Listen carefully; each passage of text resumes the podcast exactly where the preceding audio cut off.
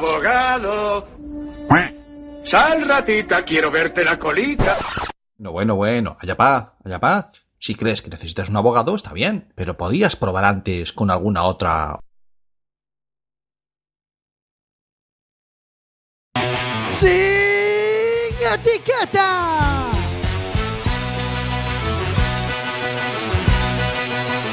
Quack FM, tu radio comunitaria. Radio Comunitaria Quack FM.org vas a escuchar sin etiquetas.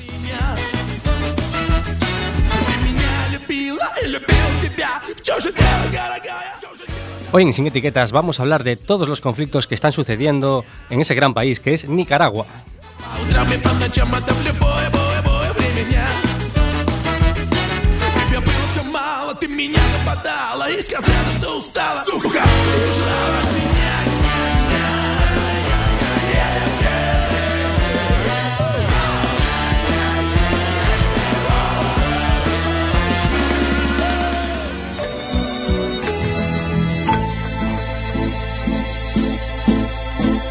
Racimo de estudiantes va marchando por las calles de nuestra Nicaragua.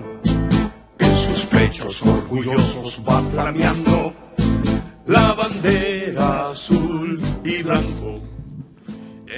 Buenas noches, eh, martes 10 de la noche. Nos hemos cambiado a los martes eh, por cuestiones de, bueno, de, de conveniencia, de horarios, eh, trabajo de algunos. Pues los, martes, eh, los martes son los nuevos lunes. los martes son los nuevos lunes en Sin Etiquetas, como, como estáis comprobando ahora mismo. Y bueno, el equipo de Sin Etiquetas eh, seguro que os es muy familiar a todos. Está Jorge al equipo de sonido. familiar y a la par que entrañable. Y además nos hemos cambiado porque no rendimos los lunes. Nos hemos dado cuenta que eh, venimos del fin Lo- de... los domingos no son, no son nos productivos. crujimos mucho y esto había que cambiarlo. Eh, Gelo, Moi boas noites a todos e todas Unha temporada máis Marina, Hola, eh, buenas noches y encantada de estar aquí una temporadita más. Paula, Hola, ¿qué tal? Buenas noches a todos. Y si Paula responde un poquito tarde, no es que hoy venga un poquito alelada, sino que va con retardo su sonido. va con retardes porque hay que mover el micro eh, de la zona de, de sonido, ¿no? No se lo tengáis en cuenta. ¿Y a quién tenemos hoy aquí en el plato? Aquí tenemos aquí, pues bueno, para hablar hoy de la situación que se ha dado en Ni- en Nicaragua, hemos traído a dos nicaragüenses. En este caso, eh, doy la bienvenida a Tamara. Hola, buenas noches. Hola, buenas noches. Hola. Acércate un momento al, al micro. Eh, ¿Cuánto tiempo llevas aquí en, en España, en Galicia? Eh, llevo 11 años, vine en 2007, ya son 11 años eh, viviendo en esta ciudad, vine a estudiar, pues conocí a un gallego y me quedé. Malditos gallegos. y tenemos a José. Sí, sí. ¿Y ¿Cuánto tiempo llevas aquí en Galicia? Bueno, buenas noches a todos. Eh, Mm. Mi nombre es José y tengo prácticamente un mes de estar acá en Galicia. O sea, reciente, aún no Sí. te ha dado tiempo un poco a explorar lo que es No, Galicia. sí creo que falta mucho por ver. Bueno, eh, antes de nada, eh, vamos a hacer una pequeña introducción cultural. Vamos a rescatar esa sección que teníamos en las primeras temporadas. Eh, no sé si os acordáis, la Maripedia. eh, pues, pues para que nos arroje un poco de luz, ¿no?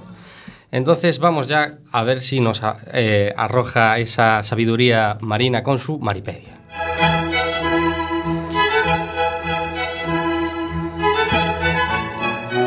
Cuando el saber se convierte en algo público.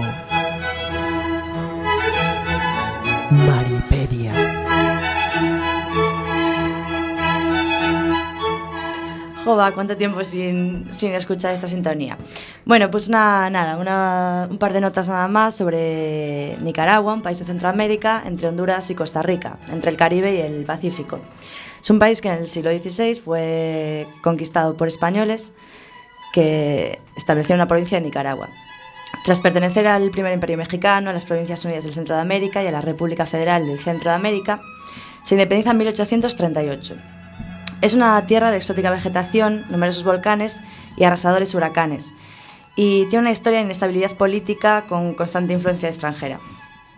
Hoy es un país de 6 millones de habitantes con capital en Managua, que aquí los adolescentes situamos primera vez en el mapa eh, en la clase de literatura con Rubén Darío. Eh, la economía nicaragüense se basa en gran parte en la agricultura, con muchísimos cultivos diferentes, algodón, café, cacao, caña de azúcar, plátano, bueno, cultivos tropicales, claro, y con un turismo que estaba hasta ahora creciendo bastante sobre todo un turismo de playas, de surf, de arquitectura de ciudades como Granada o León o una, agrocul una un agroturismo en la norteña Ruta del Café. Y ahora vamos a ver si me corrigen en algo y que nos cuenten algo más. José.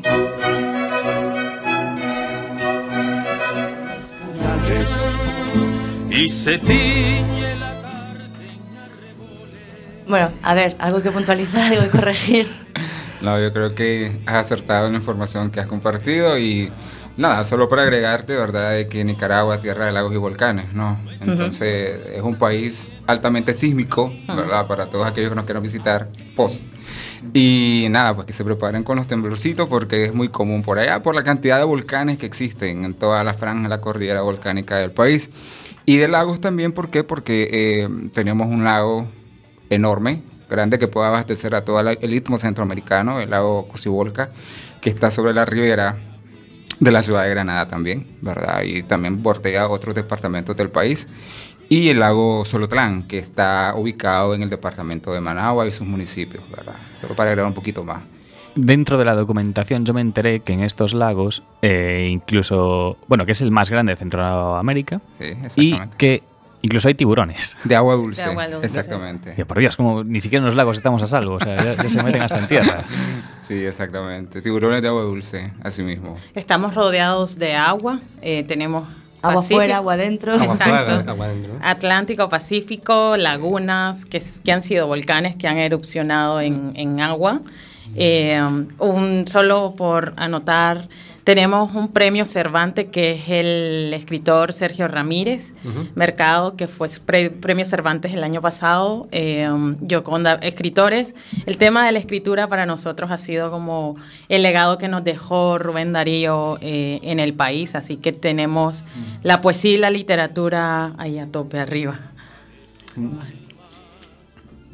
Nada, di. Bueno, pues vamos a Dale. meternos un poco en... Vamos a entrar un poco ya en, El en, qué, meollo. en qué está pasando, ¿no? Eh, para empezar, eh, sois eh, SOS Nicaragua eh, Galicia. Eh, sois una asociación, eh, ¿qué finalidades tenéis? Mira, de momento asociación no lo somos, estamos trabajando, Estáis trabajando en ello. eh, sí, conformar una asociación de nicaragüenses. Eh, aquí en Galicia somos pocos en comparación a otras ciudades como Bilbao, que tiene registrado 8.000 nicaragüenses. En Zaragoza un tanto de lo mismo, que están censados, pero debe haber un subregistro en ello. Entonces nos llamamos SOS Nicaragua porque surgió desde Nicaragua y nosotros nos autoconvocamos acá. Entonces somos eh, mujeres, somos mujeres que hemos migrado, hay muchas mujeres que han migrado por el tema de la situación económica.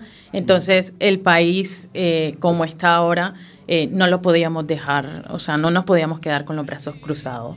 Entonces, nos llamamos SOS porque estamos en esta región, pero también hay SOS en otros países y, eh, de Europa, en otras ciudades de España. Entonces, a partir de ahí se han ido como adquiriendo una, una, una organización, un algo más formal. Algo más porque formal, claro. somos autoconvocados, voy yo porque me llama este, esta situación y yo puedo aportar desde mi posición en esto. Entonces, ha sido un poco la dinámica de, de los grupos llamados, denominados SOS, que no solo aquí, sino que a nivel Sí. latinoamericano. Parece que hay, hay mogollón de, de, ¿sabes? de SOS Nicaragua de diferentes, en diferentes zonas. ¿no? Este es eh, el Facebook, vuestro Facebook eh, directamente es SOS a Coruña, ¿no? Galicia. Galicia, sí, Galicia, efectivamente.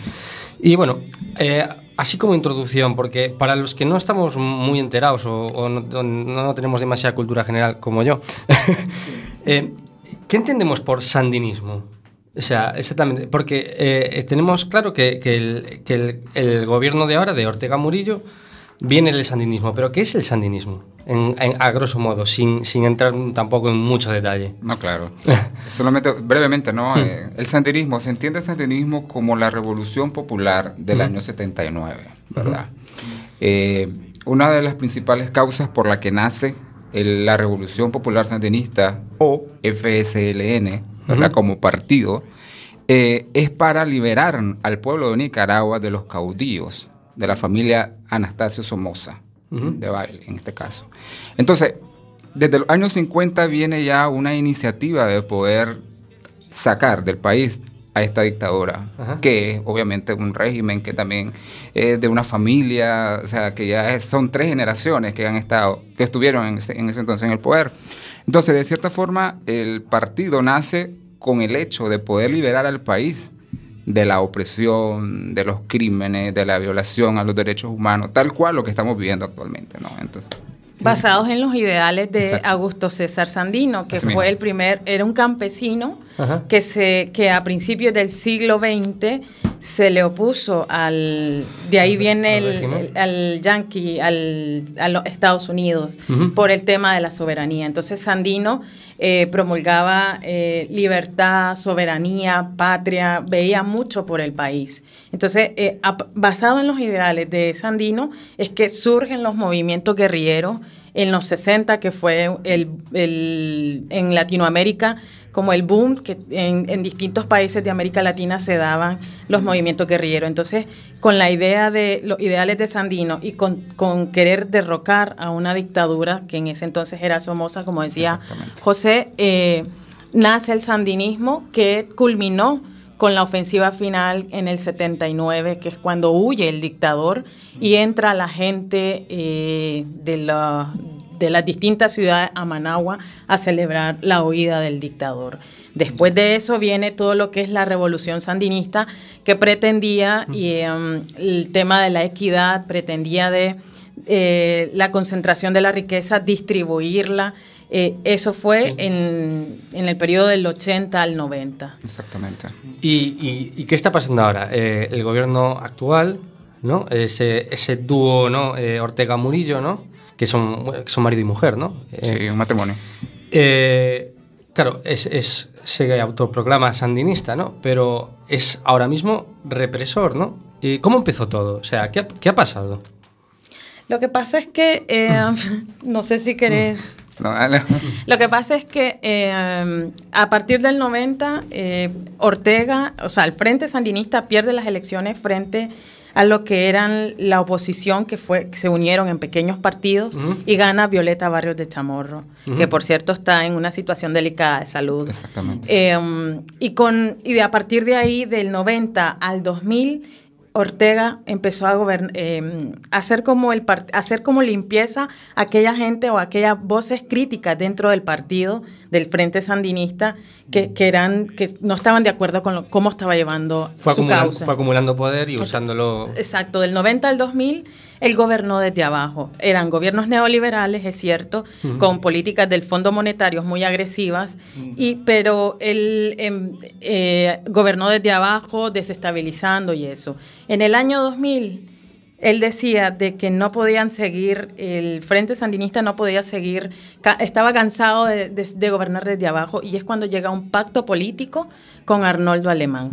Y a partir de ahí es que él adquiere cuotas de poder, eh, se modifica la ley electoral, se modifican una serie de leyes en el país que hace él eh, poder llegar hasta donde está hoy.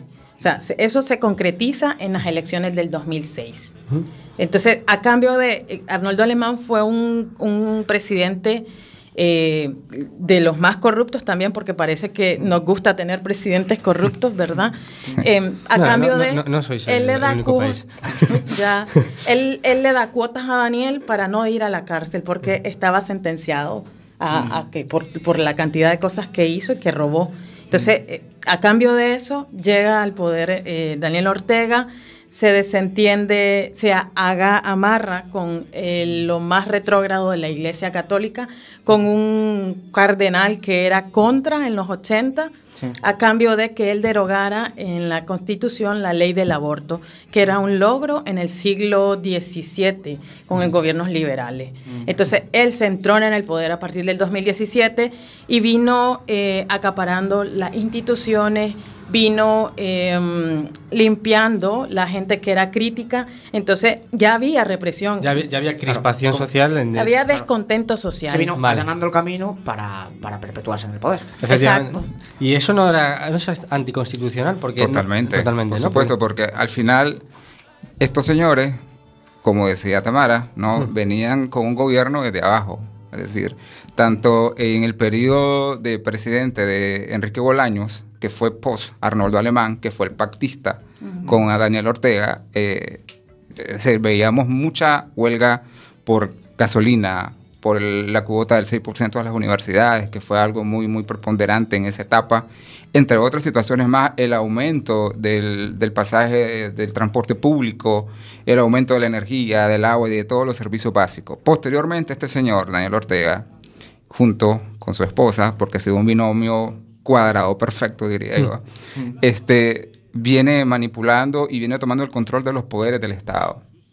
El judicial, el electoral, el ejecutivo, todo, todo, todo viene a, a estar centralizada en la presidencia de la República, ¿no? Entonces, es lo que vemos actualmente, ¿no?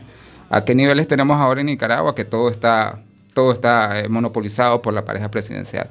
Las elecciones, totalmente un fraude, ¿no? Cada vez que hay elecciones, fraude. ¿Por qué? Porque el Consejo Supremo Electoral ha sido manipulado, ha sido viciado. Y es lo que nosotros, como parte de nuestra lucha, es que si van a haber elecciones nuevas, ¿verdad? Claro. Ya me estoy adelantando un poquito. Mm. Entonces tendrían que, que limpiarse todos los poderes del Estado. Desde, el, desde el, todo, todo, todo. El electoral, el judicial. O sea, viciadísimos totalmente. ¿no? Claro. Solo por agregar un poquito. Claro, realmente se ha convertido en, en- en lo que era, bueno, cuando se fundó el Partido Sandinista, en el seten- bueno, ya en ese, en ese año 79, El 79.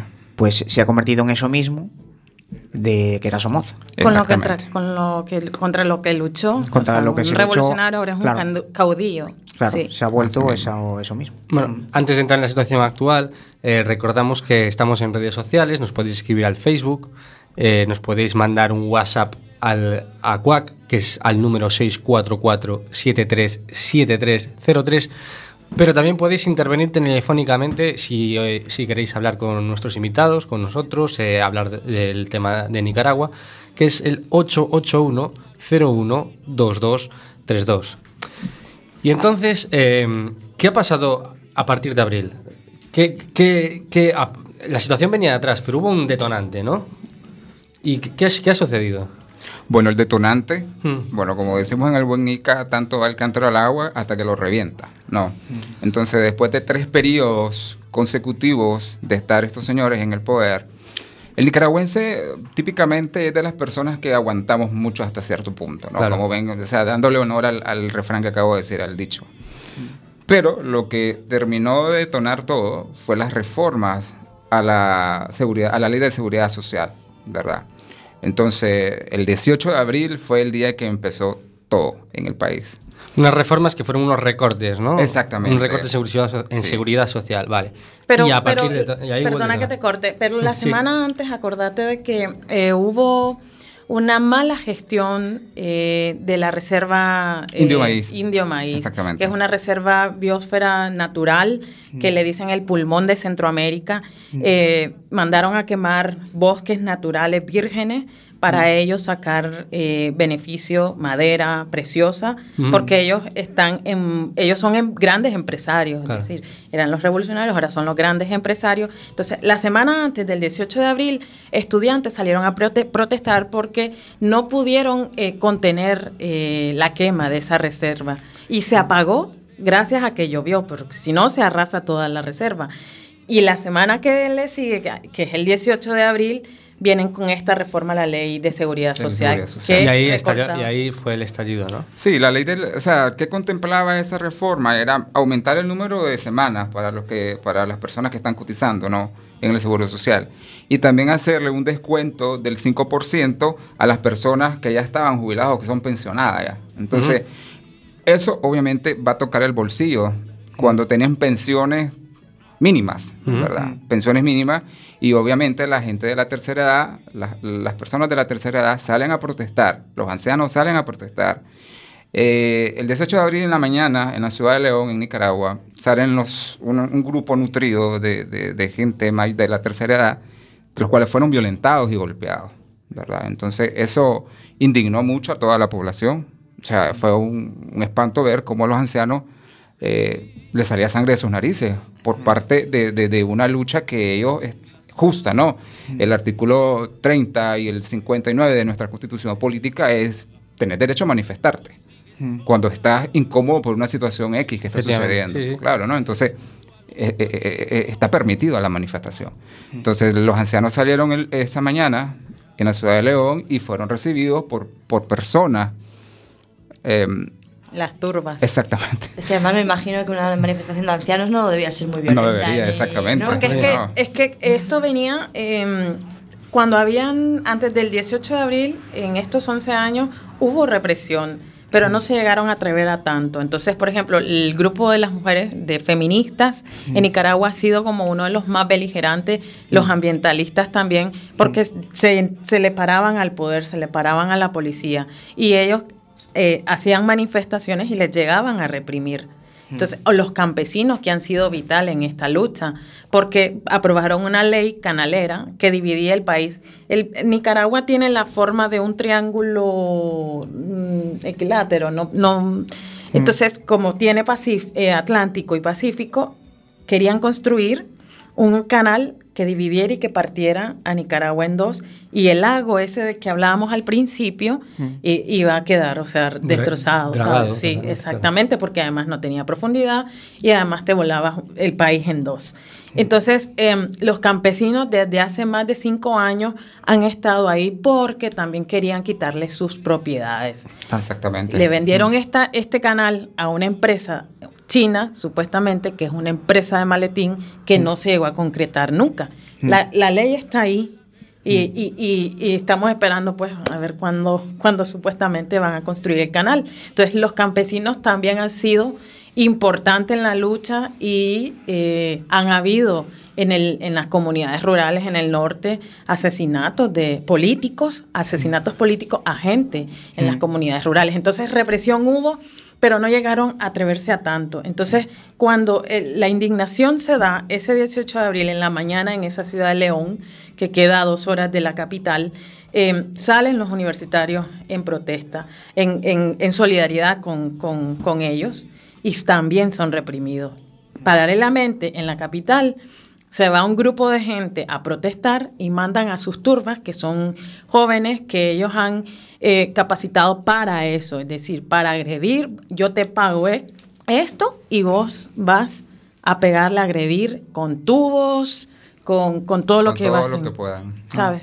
Y bueno, eh, la lucha no solo es, es eh, de, de- por, por así, por así decirlo, de, de cuerpo, ¿no? sino también en, en alma y en- también en cultura, ¿no? porque eh, hay, han surgido muchas canciones ¿no? Eh, acerca de, a partir de este movimiento. ¿no?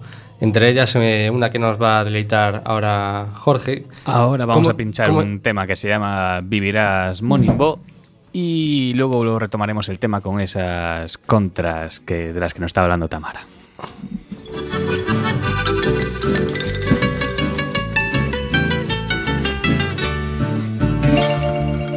Una flor de piñuela a la orilla del camino, lavada con la reseda, jabón de seda precolombino. Te veo surgir altivo con tu penacho de gloria, ataviado por la historia, mi querido Monimbo. Los rubios conquistadores que vinieron de otras tierras supieron de tu bravura, tu heroica resistencia. Chocó la espada invasora con la macana de piedra y de esa chispa rebelde Nicaragua despertó. Vivirás Monimbo, llama pura del pueblo, oigo tu corazón, ataba al guerrillero, donde el indio cayó, floreció el granadillo, para hacer las maripas que tocan los sones de liberación.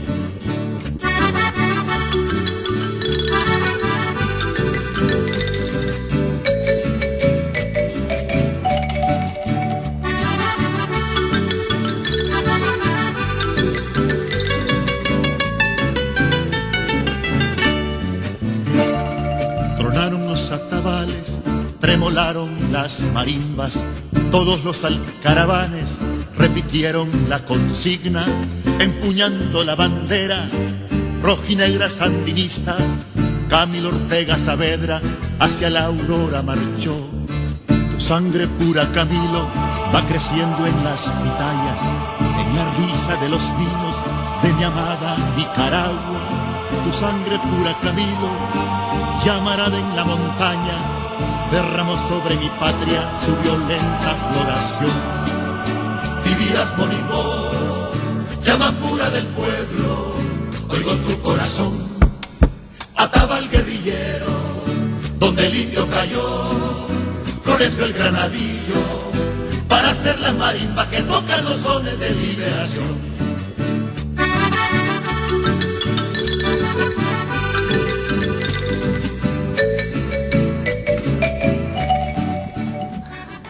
Tamara, eh, ¿quién, ¿quién es este artista? ¿Quién canta esta canción tan bonita?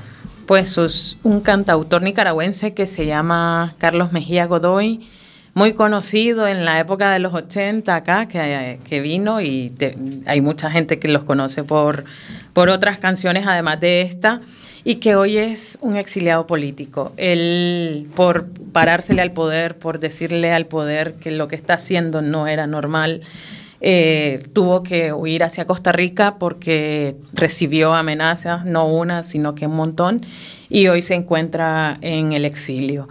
Lastimosamente es una figura cultural y política en el país y está, está fuera. Está fuera. Solo para agregar algo sobre el personaje de Carlos Mejía, ¿verdad? Eh, creo que vale recalcar que él es un ícono de la música revolucionaria porque fue uno de los artistas que con su canto apoyó la revolución popular sandinista del 79, ¿verdad? Actualmente él está en contra también de todo este tipo de violaciones y todo lo que ya conocemos, hemos venido hablando, y también comenzó a, a editar, comenzó a crear nuevas producciones en apoyo a los estudiantes universitarios, de, eh, que fueron los que levantaron la voz, levantaron la mano, los que agitaron la bandera. Y a raíz de esas nuevas composiciones, entonces se le hizo una persecución en redes sociales, amenazas en su casa, eh, una cantidad de cosas, ¿no? Entonces su vida, su vida estuvo en peligro y decidió salir de una forma eh, repentina del país, ¿no? ¿Por qué? Porque ya habían amenazas y lo más próximo que nosotros tenemos es Costa Rica, ¿no? En la frontera sur, donde tantos migrantes, tantos nicaragüenses han migrado a Costa Rica, ¿no? Y, y parte del, del grupo de nicaragüenses está Carlos Mejía. Solamente pues para agregar un poquito más sobre el personaje. Vale, perfecto. Podemos hacer una, una pequeña pausa para introducir las noticias así más extravagantes que hemos encontrado a lo largo de, de estos días. Así que vamos un momento con una pequeña nota de humor después de este, de este clima tan, tan hostil que nos están preparando aquí eh, a la hora de hablar de Nicaragua. Eh, pero vamos, con, vamos con un poquito de humor y luego volvemos, nos volvemos otra vez serios. De forma semanal. El deforme semanal.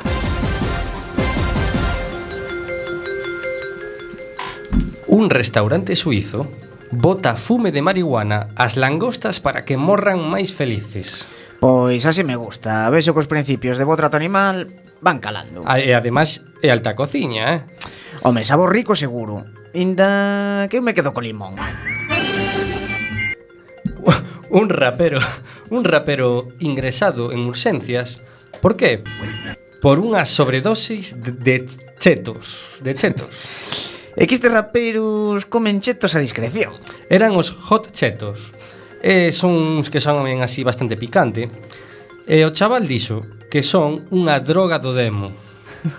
Traperos modernos como os gusanitos de toda a vida non hai. Morre nunha festa e resucita na morgue. O dito, non estaba morto, estaba de parranda. E volveu á festa o dito. Ois, pero, eh, vamos, a, eh, esta historia xa contáramos aquí, non? Pois sí, pero con outros actores. Resulta que volveu a pasar, pero daquela fora en Rusia. Este que te conto agora foi en Polonia. En fin, a min quedame a friolera sensación de que por aí os médicos non comproban moita cousa. Non. Será que van borrachos tamén? Ou é máis? Eh, cantos falsos mortos borrachos morrerían conxelados? Hai que investigar aí, eh? Hai que investigar. Imos xa coa última noticia. Vetan a un triatleta nun buffet porque se comeu máis de 100 pratos. Uf, mi madre. A ver, Deixa de comer os rampas, que ten moita enerxía que gastar. Aquí cando imos as patacas comemos cinco pratos de caldo e ninguén protesta. E nas bodas que? Iso non é nada. Iso non é nada. Nada.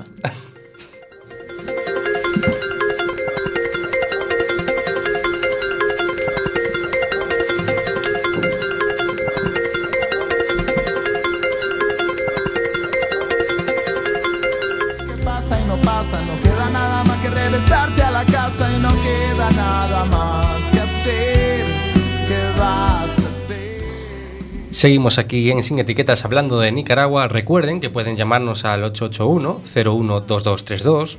Nos podéis mandar un WhatsApp al 644-737303.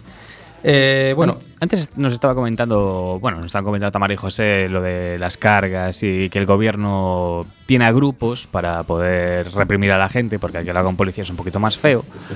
Y documentándonos vimos un- una fricada, que es que antes había un videojuego, que igual algunos os acordaréis, que se llamaba La Contra, que era un videojuego de lucha. el Contra. El Contra, eso. Vale, vale. Y, y se supone que eso está hecho eh, un poco inspirándose en, en la contra, en las contras que existían en Centroamérica y Sudamérica, que era una forma de reprimir al pueblo, que es lo que nos estaba comentando ella. Eh, en Venezuela, por ejemplo, estos grupos eh, suelen reconocerse porque actúan en moto, muchos de ellos, porque es una forma rápida de actuar. Eh, en Nicaragua, ¿cómo, ¿cómo es su forma de actuar? Pero es que lo que hay en, Ni- en Nicaragua no hay contra. Hubo contra en los Mm. 80, que fue gente eh, financiada por Estados Unidos, Hmm. armada contra el pueblo, que se insurreccionó contra el dictador. Lo que hoy hay en Nicaragua es eh, que sí, que se mueven en, mo- en motos, que son las turbas parapoliciales, las Mm. turbas de la juventud sandinista o la- o- y la fuerza estas para, paramilitares. Eh, se mueven en moto encapuchados para que no, se les no sepamos quiénes son, porque son quienes agreden, eh, incluso quienes disparan, además de la policía. de fuego. Ellos andan armados porque se les armó a ellos, con pistolas, con, con rifles AKs, con, con armamento bastante de élite, que se dicen que también participa el ejército del país. Y luego, por ejemplo, ¿esas personas también actúan en robos o simplemente está eh, enfocado a esto, a una represión política? No, de hecho, eh, robos no, no, no, no le llamaría yo robo. Eh, de hecho, ellos están prácticamente contratados para reprimir. O sea, si hay un tranque, si hay una barricada, eh, si hay una manifestación, ellos llegan y tratan de, de desarticular todo. ¿De qué forma? Con balas, con golpes. Y solamente es para agregar, ¿no? Eh, que es algo que se ha visto en estos casi seis meses de lucha, no solamente en motos. En Nicaragua esta gente se mueve, ¿no? En Nicaragua se ha visto de que las Toyota Hilux son las camionetas de la muerte. Como los del llaman. Estado Islámico que se mueven en caravanas. En, Entonces, eh, hasta se han hecho para. El nicaragüense es muy pícaro, ¿no? Es- eh, tiene mucha picardía. Entonces, se han hecho memes de que si ves una Hilux, mejor corre antes que te alcance una bala, ¿no? Porque ya sabemos que una Hilux significa que viene un grupo de esta gente encapuchada, armada, con AK, con metralletas, con pistola, eh, y vienen y te tiran balas. Entonces, eh, como que ya es una alerta ver una Hilux. Pero sí te roban. eh, en- cuando andan, te roban lo que andes, te roban los teléfonos, te roban a los periodistas, les roban sus equipos. Entonces, la, la, prim- la principal función es matar o agredir. Pero si te puede, exacto. Pero si te, si te pueden robar, te roban. Porque es que armaron a gente que estaba presa, la sacaron de la cárcel, Mm. a gente mm, de estratos de bajos niveles económicos Mm. que necesitan, que les pagan 200 córdobas, que pueden ser 200 córdobas aquí, son como 4 o 5 euros al Mm. día por ir a agredir, por ir a reprimir, por ir a matar. Entonces eh, se armó gente que son de grupos de pandillas, que no son como en, no- en Nicaragua, supuestamente éramos el país más seguro de Centroamérica, pero vino el gobierno y armó a esta gente, entonces se aprovechan porque les dieron armas, de tener un arma, y sí se ha visto en video, José, que, que sí, que si te pueden robar, te roban. Sí, sí, sí, no, claro. No, no, lo, lo- yo hacía referencia a que el principal, el principal, el principal objetivo es reprimir. Pero obviamente si parte de, de- o sea, yo soy testigo de eso, ¿no? O sea, Mm. una de las, de las personas que luego pues les contaré un poquito más, pero de que sí, es decir, los teléfonos son un arma para, para los autoconvocados. ¿Por qué? Porque utilizamos las redes sociales, Facebook, Instagram, Twitter, para poder publicar todos los atropellos de este gobierno. Sí, el, el robarte el, el, el- el móvil o el- la tablet lo que lleves ya no es, no es- Exactamente. no es robarte la tablet, es, es Es robarte la- tu capacidad de difusión, tu Exactamente. capacidad de información, expresión. tu, tu foto. Porque ha sido la característica principal de esta lucha, que ha sido una lucha pacífica, cívica, que los principales er- armas de la, la juventud y de la población en general son morteros, que son, no sé si saben que es, que Sí. es un mortero, que son eh, un tubo alargado donde le metes eh, eh, pólvora compacta para, para más bien disolver algo. Sí. Pero ellos usan armas. Entonces el, el teléfono ha sido el arma fundamental, principal para evidenciar Para todo lo que ellos lo que ellos desmienten de que es el pueblo el que el que está armado. Tenemos un WhatsApp, ¿verdad, Paula? Sí, tenemos un WhatsApp y también nos han escrito por Facebook. Yo os leo, ¿vale? Nos escribe Ramón, Ramón Couto, que además había estado en el programa Sí, hace poco. el chico de Y que... dice, sí, sí. hola chicos, soy Ramón y he estado un mes en Nicaragua hace menos de un año, cuando las elecciones. Y me he quedado sorprendido de la tranquilidad, la calidez de la gente y las maravillas de un país que bajo mi punto de vista lo tiene todo y no se conoce tanto. ¿Creéis que va a tomar mucho tiempo retomar la calma de hace un año? ¿Sois optimistas con poder sacar a Ortega del poder o creéis que solo a través de la fuerza esto tiene solución? Gracias y mucho ánimo, sois un país increíble que pronto volverá a brillar. Y antes de que respondáis, nos dice también Dice, creo que con Tamara he hablado, pero no nos conocimos. O sea que, Tamara, a lo mejor le conoces esto de, de hablar y nos da las gracias por dar voz a este lindo pueblo. Ahora sí, podéis contestar las preguntitas. Eh, pues, hola Ramón, pues la verdad que hablo con tanta gente, no me acuerdo, seguramente que sí. Eh, que si va a tomar mucho te- tiempo, pues no lo sabemos. El pueblo sigue en las calles y porque lo que quiere es que se vayan, que se vayan y que paguen, porque llevamos más de 500 personas asesinadas, más de 1.300 personas heridas, presas y presos políticos, más de 500 y contando. Hay un montón de gente desaparecida que... Yo que- traigo las cifras, si querés, la, la- Bueno. las pinceleamos acá. Llevamos 512 asesinatos, ¿verdad? Mm. 512 asesinatos en menos de seis meses. Mm. Llevamos 1.428 secuestrados, ¿verdad? Por temas de asuntos políticos o presos políticos. También 130 personas lesionadas con daños permanentes. Cuando te hablamos de daños permanentes es personas que han sido agredidas por una bala de goma y le han sacado el ojo en cualquiera de las manifestaciones, ¿no? Y también tenemos 4.062 heridos. O sea, estos datos están hasta el 30 de septiembre del año 2018. Son, son más, más altos que los que yo tenía aquí, o sea que parece Sí, que es sí. que la Ma- cosa... más actualizados. Más claro. actualizados. Este es al Esto 30 de septiembre. 30 de septiembre, Y esto claro. sigue, claro. Esto sigue, por supuesto. Entonces, eh, que si va a, reco- a recobrar, la- bueno, ya, Ahí- acepté tu palabra. No, Sorry. tranquilo. que, si va, que si va a volver la calma, eh, no lo sabemos. La gente sigue en las calles porque siguen reprimiendo, porque ahora la protesta se ha criminalizado. Aprobaron una ley eh, antiterrorista con el objetivo de que si andas en una manifestación, Sí. te agarren y te echen preso. O si estás en tu casa y anduviste en una manifestación sin ninguna orden judicial y sin, sin tener la presunción de inocencia, llegan y te sacan O sea- de tu casa porque sí, porque anduviste, de- porque además eh, ser azul y blanco, que son los colores patrios de la bandera de- que representa todo nicaragüense, es, es- es hoy se- eh, ser un delito, es un delito. Mm. Sos terrorista si andas una bandera azul y blanco, eh, si andas un pañuelo, si andas, no sé. eh, entonces, eh, la policía, como les decía al principio, sacó hace uno, la semana pasada un comunicado en el que dice de que no hay derecho a la manifestación, ni a la reunión, ni a la protesta, cuando la Constitución dice lo contrario. Entonces, aún así, no podemos ir para atrás. Después de tener más de 500 personas asesinadas, es como traicionar a los compañeros que murieron ahí atrás. No, de que las reformas que los llevaron a la calle mm, vayan a seguir, por supuesto. O sea, Así es. Vale. em, en, en una... Nos, nos preguntaba antes de que os. Ah, metáis perdón. ya a otro tema, nos preguntaba también Ramón si Ah. eso, si sois optimistas con poder sacar a Ortega del poder. Bueno, creo que como nicaragüense, y yo creo que el mismo sentir de todos los nicaragüenses, de los más de 6 millones de habitantes, ¿verdad? Es que Daniel y Rosario Murillo se vayan de una vez. Lo que sí puedo asegurar a Ramón, ¿verdad? Que es el que nos ha escrito por acá, es que Nicaragua sigue siendo un país maravilloso. La calidad de la gente, o sea, no la pierde.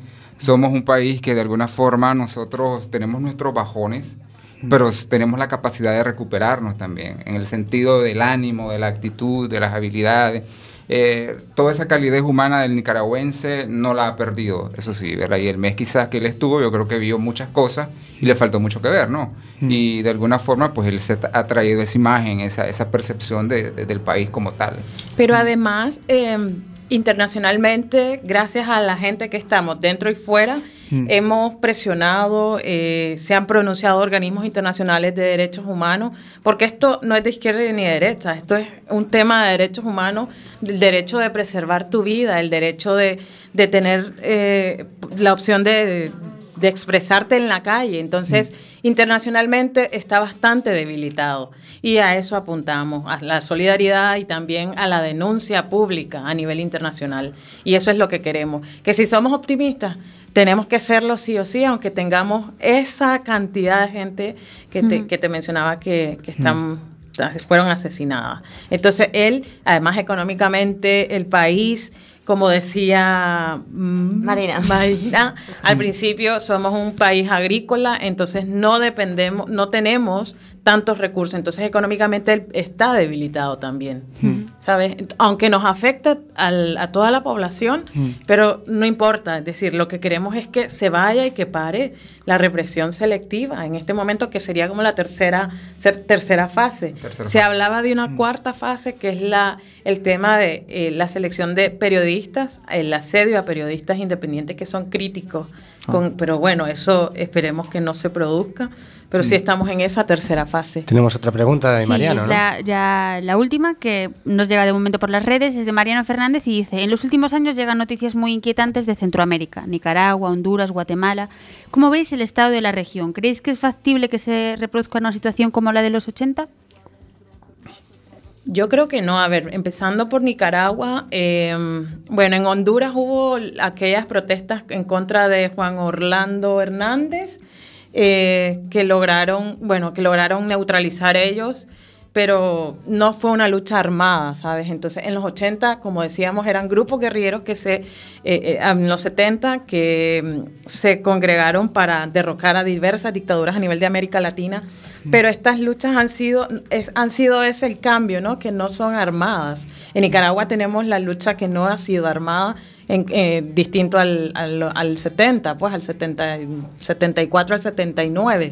Entonces, sí, son convulsas, porque por ejemplo Guatemala eh, echó a la CICIG, que es como un mecanismo de la, de la, de la Naciones Unidas, porque eh, violaba, porque denunciaba, perdón, el tema de los derechos humanos en Guatemala y lo, y lo sacó, porque tenemos gobiernos dictatoriales en toda Centroamérica. Parece que nos gusta volver cada 40 años, cada, cada X tiempo, volver a estos, eh, a estos gobiernos dictatoriales, pero no creo que se produzca como en los 80. Sí, en todo el istmo centroamericano, en la década de los 80 fue mucho conflicto político, luchas armadas, eh, guerra, en todo lo que te refiere Guatemala, Honduras, El Salvador y Nicaragua. Yo creo que también hay que recalcar esa parte que el pueblo de Centroamérica ya aprendió de esa, de esa década y lo único que pudimos rescatar, lo único que pudimos obtener, además después de una una libertad, entre comillas, ¿verdad? Es también muchas muertes y lo que no queremos es que se vuelva a repetir esa cantidad de muertos. Hoy actualmente, actualmente Guatemala tiene una, una situación política con su presidente, Jimmy Morales. Nicaragua tiene también una situación que a la- el tema que estamos hablando. El Salvador va por ese camino, Honduras también, ¿no? Entonces, pero yo creo que el pueblo, el, el- el pueblo centroamericano lo que no quiere es repetir la década de los 80 y desde lo que se llama, ¿verdad? Eh, una lucha democrática, una lucha con voz, una lucha cívica, ¿verdad? Sí. Es lo que, que nosotros queremos hacer que nuestros derechos como ciudadanos se respeten y se hagan valer.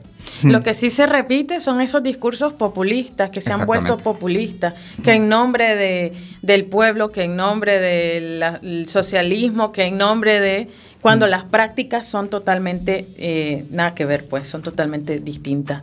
Entonces, sí son, el- el- en El Salvador el FMLN va de, de- de muy de izquierda y, y claro. no tiene nada de izquierda. En Nicaragua es solo discurso, porque en la práctica reprime, porque en la, plat- en la práctica eh, reprime a las mujeres, a los campesinos, Claro. los derechos, no tenés derecho a expresarte. Entonces, ¿a dónde queda la izquierda, sabes? Bueno, toca Bueno, una pausa, ¿no? toca una pausilla. Esta es una canción de aquí. Vamos a escuchar a Cortatu, a Nicaragua sandinista.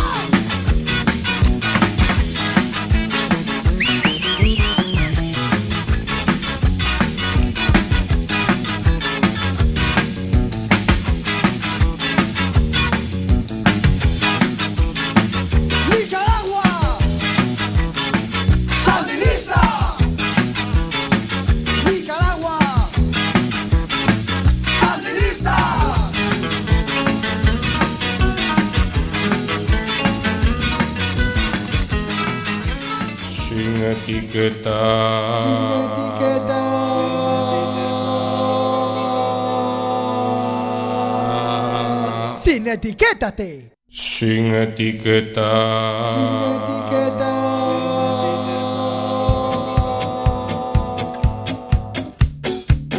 Ben ouais, c'est la vie.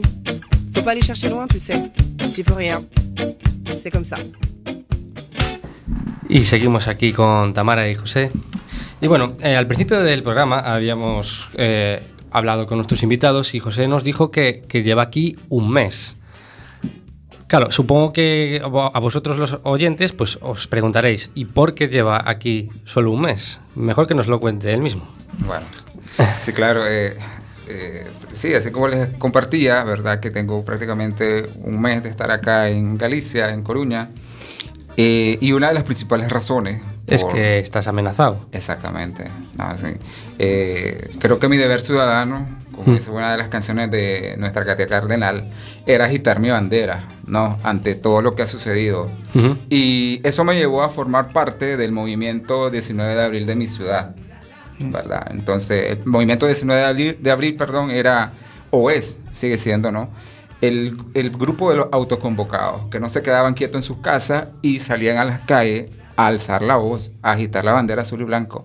No es la bandera política del Frente Sandinista o del Partido. Liberal Constitucionalista, no. Es la azul y blanco, la bandera de la patria.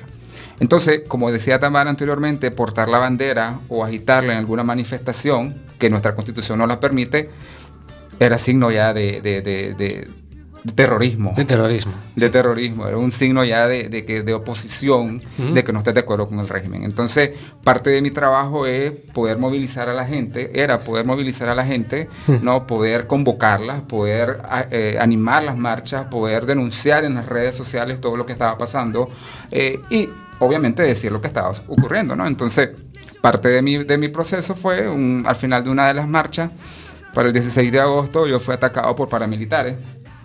¿Verdad? Por paramilitares. La intención creo que en ese momento no era quitarme la vida, porque al final para un manifestante del movimiento azul y blanco o 19 de abril, ¿verdad?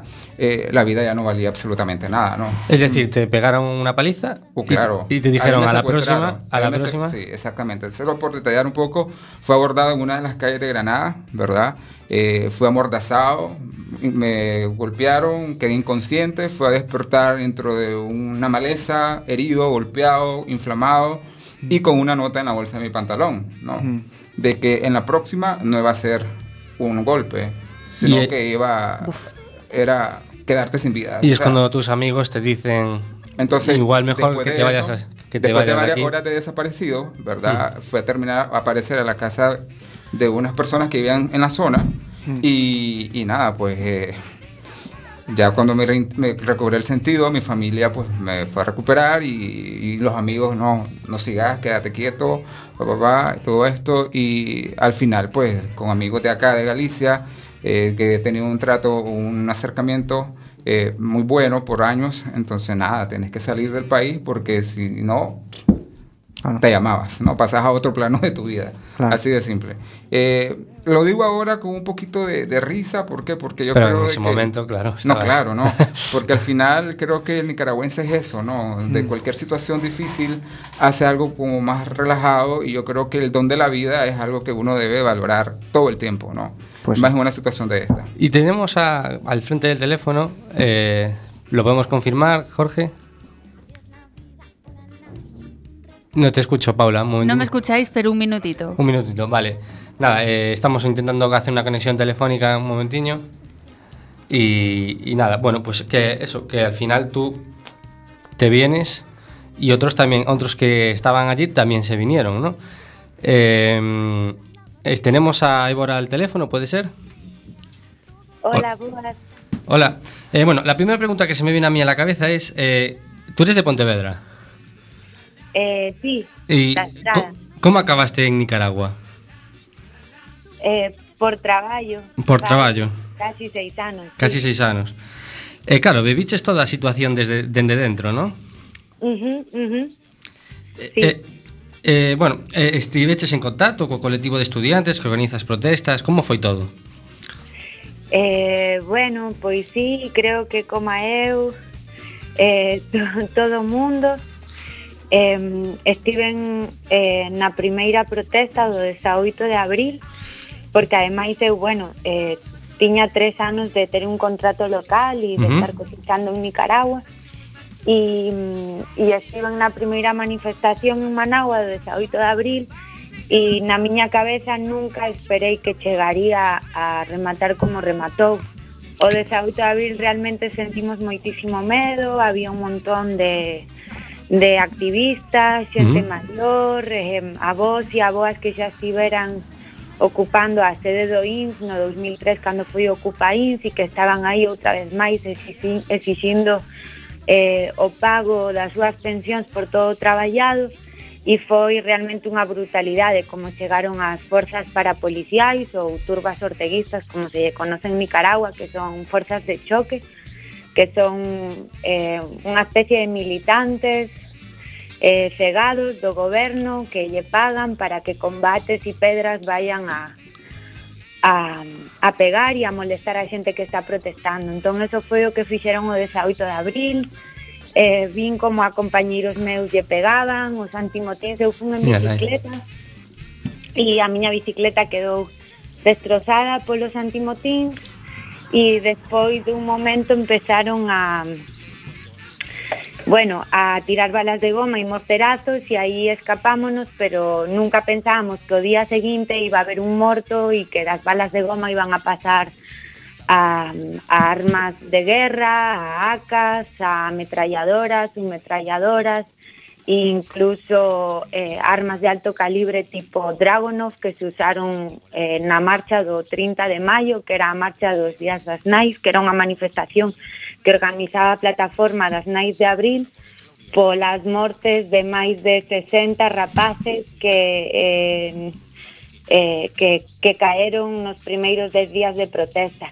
E bueno, e a marcha do defeito de abril realmente eh, non é que aí surxeu todo, senón que ese día foi o detonante de 11 anos de de, de 11 anos de manipulación, de hostigamento, de persecución sí. eh, as principais movimentos sociais e forzas opositoras sí. do país. Tal e como comentou Tamara aí ao principio do programa, É eh, unha cousa, entonces por iso volvestedes, non?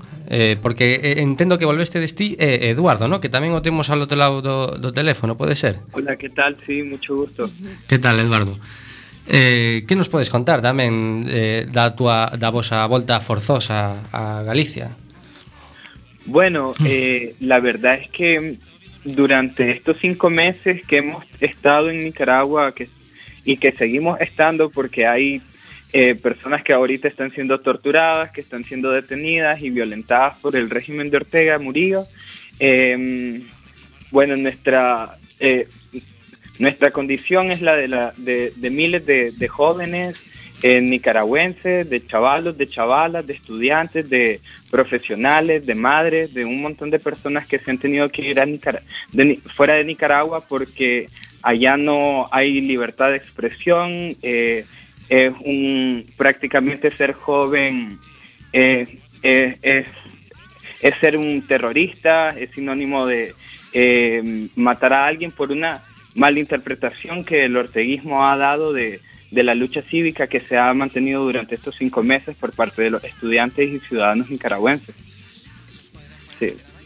Entonces, más o menos eh, la condición de, de- de salir fuera de Nicaragua es por, Por es por seguridad, eso. por claro. Sí. Por porque teméis por vuestra vida, claro.